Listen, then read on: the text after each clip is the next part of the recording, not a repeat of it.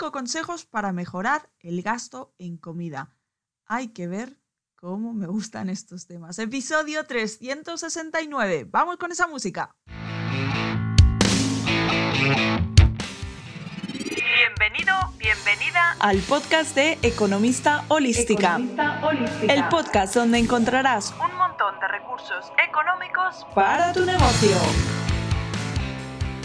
Buenos días y feliz día 24 de mayo de 2021. ¿Qué tal? Soy Nuria Hidalgo y estás escuchando el podcast de Economista Holística.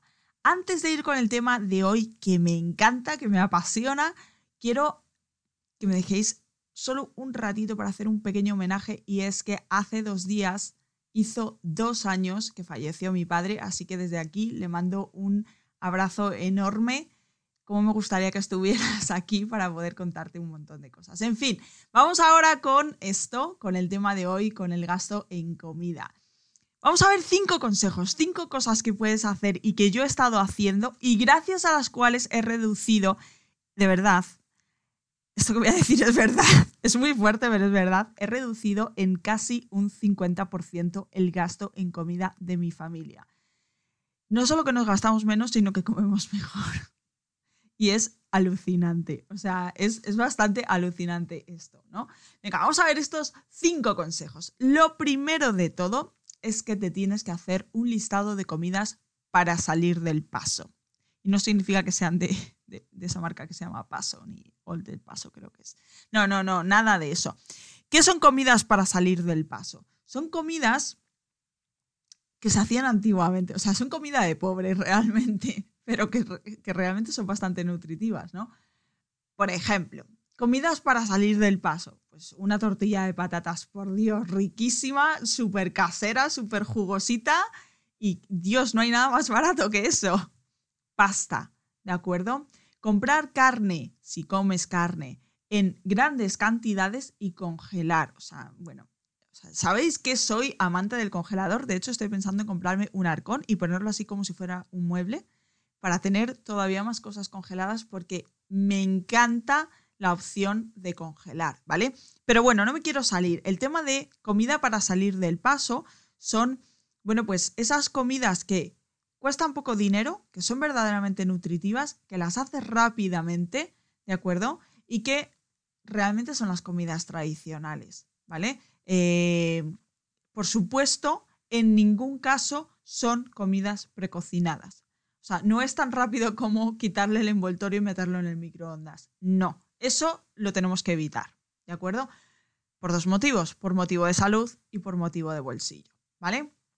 Bueno, pues cuando llegamos ese listado de comidas, por ejemplo, otro, para mí otro listado de comidas para salir del paso, en invierno es un buen cocido madrileño riquísimo que tengo cocido para tres días. Pues claro, lo hago en una marmita, no es una olla, ya, eso es una marmita, pero es que tengo cocido y bueno, se chupan los dedos porque está que te mueres y tengo pues para hacer humus. Me da para hacer humus. Ojo, para comer cocido y para sopas. O sea, pues eso, cocina de aprovechamiento, que es lo que se comía antiguamente. Venga, vamos con el siguiente punto.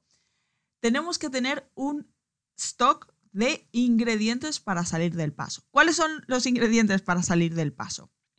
Son esos ingredientes que generalmente son también muy baratos, que bueno, hay veces que se pueden estropear, pero bueno, la mayoría de las veces no se estropean y que nos ayudan a hacer una comida sana, rápida, saludable y sobre todo barata. Por ejemplo, arroz.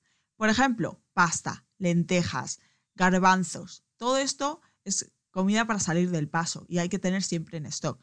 Huevos, eh, patatas, todas estas cosas que es como, bueno, tienes ahí y que muchas veces Em, esto me pasaba a mí antes y todavía le pasa un poco al mochi.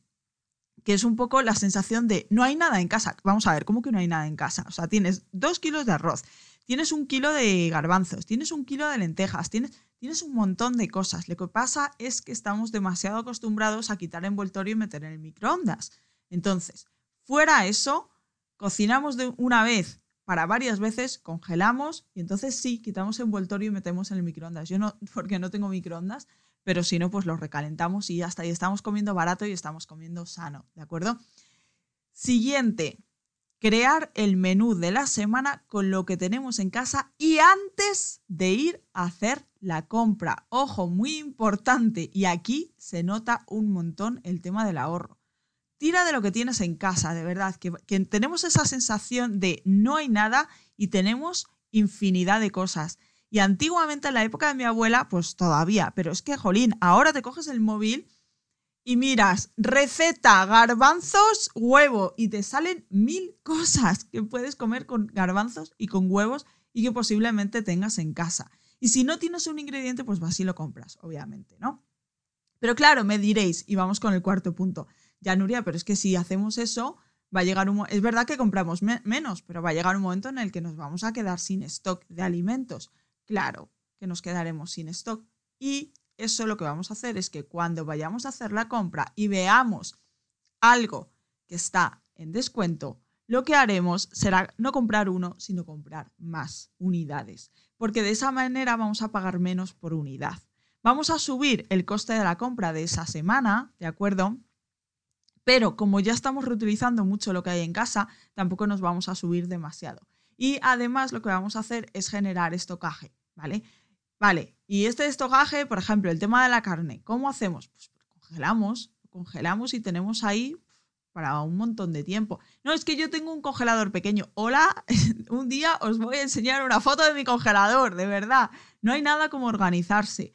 De verdad que he sido muy desastre durante muchos años de mi vida. No hay nada como organizarse. Y si no, lo que voy a hacer yo, os compráis un arcón y lo ponéis de mueble. Y, ya veréis qué fácil, qué fácil es. Seguro que hay arcones bonitos.